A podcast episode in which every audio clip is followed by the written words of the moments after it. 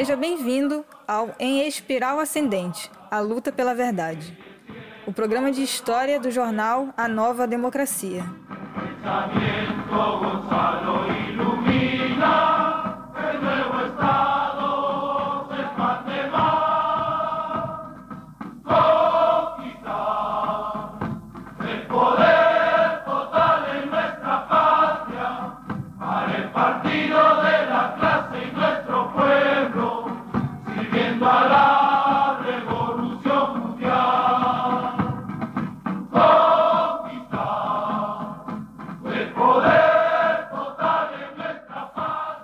episódio, narraremos um importante artigo de Rosana Bond. E nele, teremos trechos de um trabalho produzido por ela quando visitou as luminosas trincheiras de combate no Peru em 1985.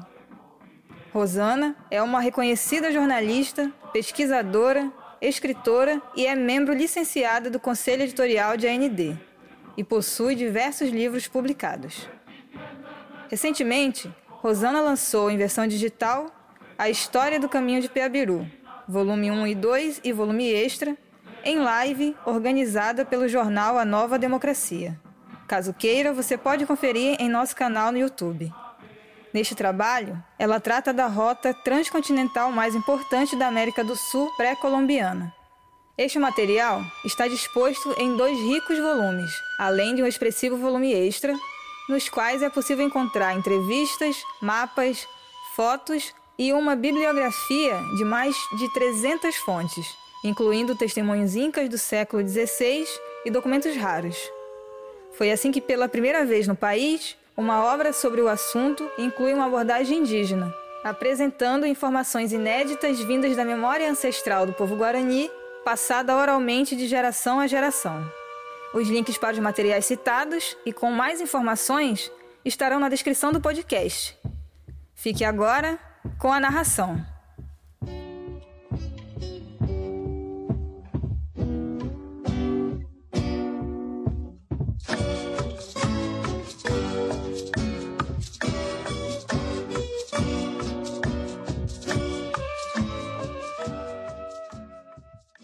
A luminosa luta dentro dos cárceres por Rosana Bond.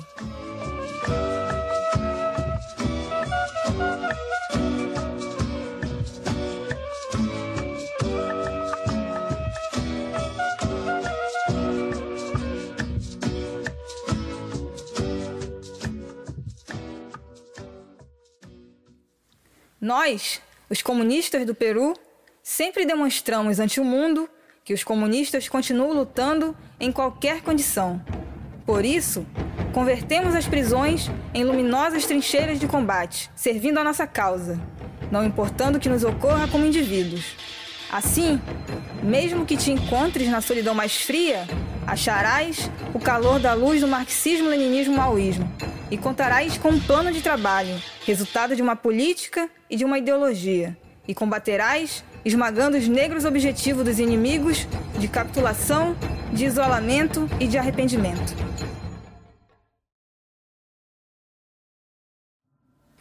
Esta fala de Rubem Abimael Guzmán Reinoso foi registrada em 1993, quando ele já estava há um ano preso numa cela subterrânea na base naval de Caial. Ainda que submetido às piores condições imagináveis, o chefe do Partido Comunista do Peru cumpriu à risca suas próprias palavras e enfrentou o duro e longo período de detenção com dignidade, valentia e alto moral revolucionário. Nunca deu vida fácil ao Estado peruano velho e apodrecido. O ditador Alberto Fujimori, por exemplo, mesmo tendo apresentado na Organização das Nações Unidas, ONU, uma carta de paz supostamente escrita por Guzmán, em que falava de fim da luta armada, pacificação e rendição, acabou tendo que admitir que o prisioneiro nunca colaborou. Aspas, não se conseguiu sua capitulação devido ao marco mental muito rígido do condutor da guerra subversiva. Fecha aspas, disse o ditador. Quanto à carta, logo o PCP divulgou que era falsa. Tempos depois, a imprensa reacionária confirmou a falsificação, noticiando que, na realidade, havia sido escrita por um policial, agente do Serviço Nacional de Inteligência, SIM, Rafael Merino Bartel. Na ilha com os terroristas. Curioso é que escutei uma frase com conteúdo similar sobre as luminosas trincheiras de combate muito tempo antes, em abril de 1985, quando consegui chegar ao tenebroso presídio da ilha do Fronton, no Oceano Pacífico, onde estavam detidos centenas dos ditos terroristas, sendo a primeira repórter das Américas a entrevistar membros do grupo que a imprensa burguesa chama de Sendeiro Luminoso, tido por essa como tão perigoso e violento quanto os talibãs, agora novamente famosos nas manchetes.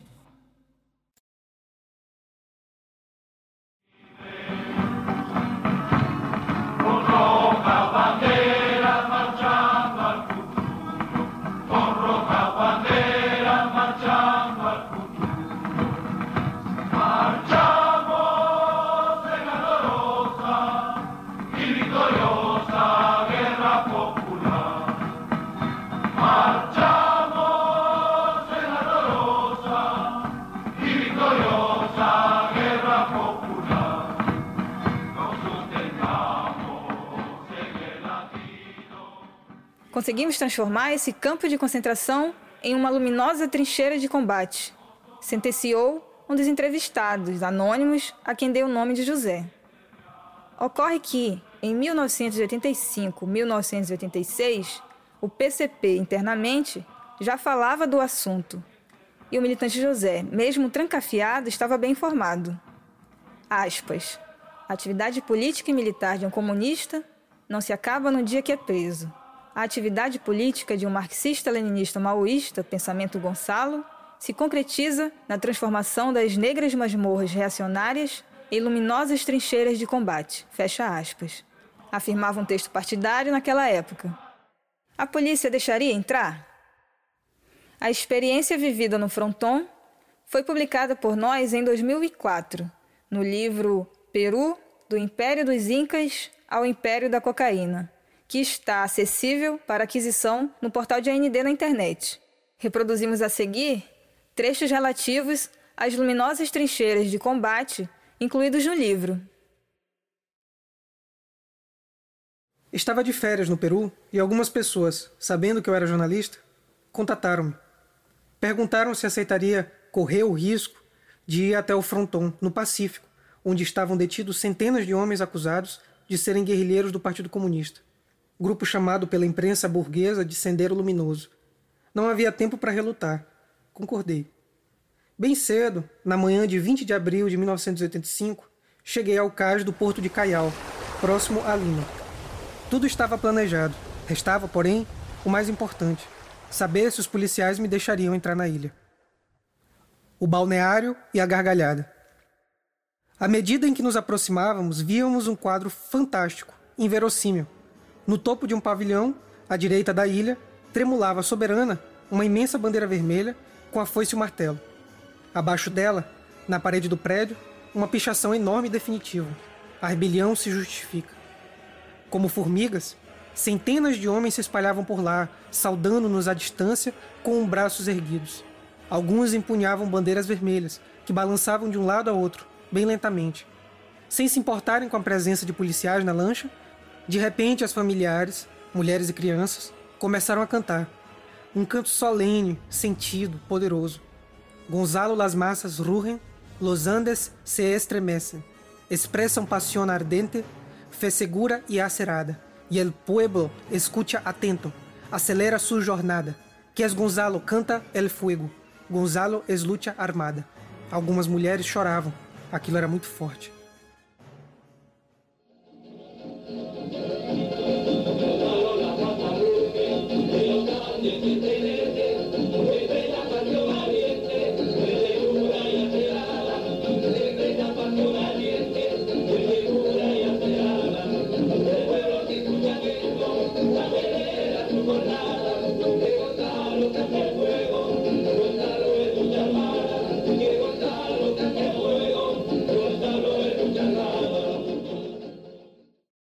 Que sentados ali na frente do mar, com as famílias conversando animadas, as crianças brincando, podíamos passar por alegres veranistas. Todo mundo riu. A gente mesmo já apelidou isso aqui de Balneário Apolônia. Pelo que consegui entender, em meio às gargalhadas, a Polônia era um reduto da rica burguesia peruana no verão.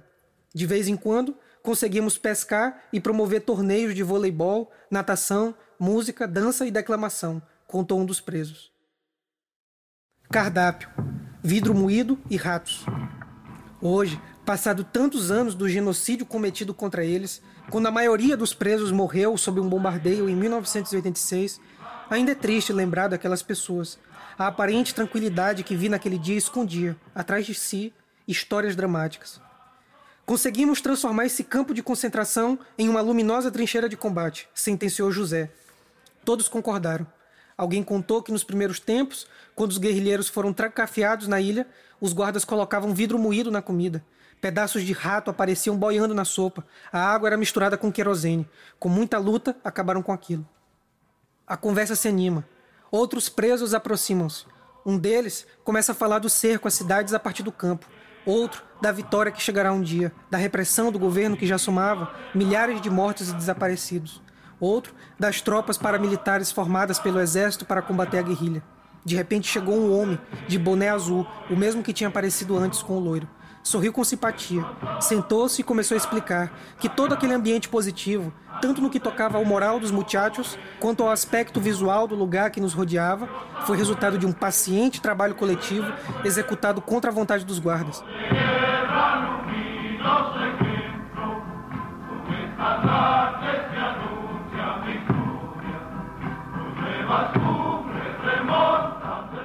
Este lugar onde estamos, por exemplo, era um terreno imprestável, tomado por pedras, lixos, aranhas, baratas e ratos.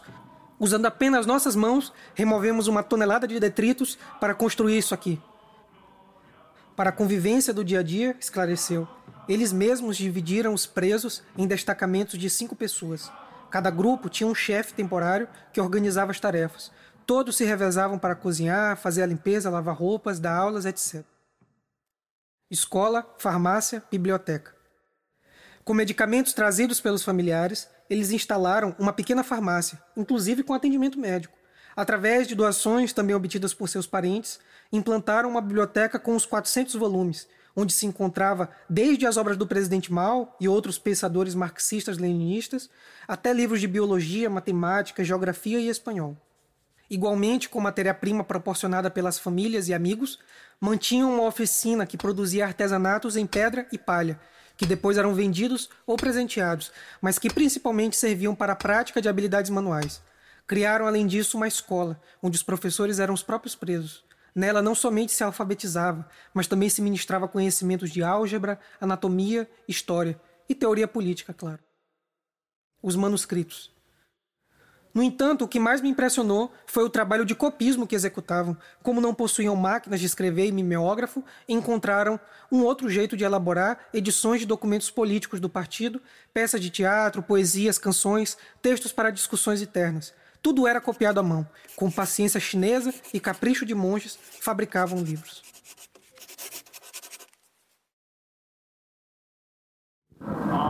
Arriba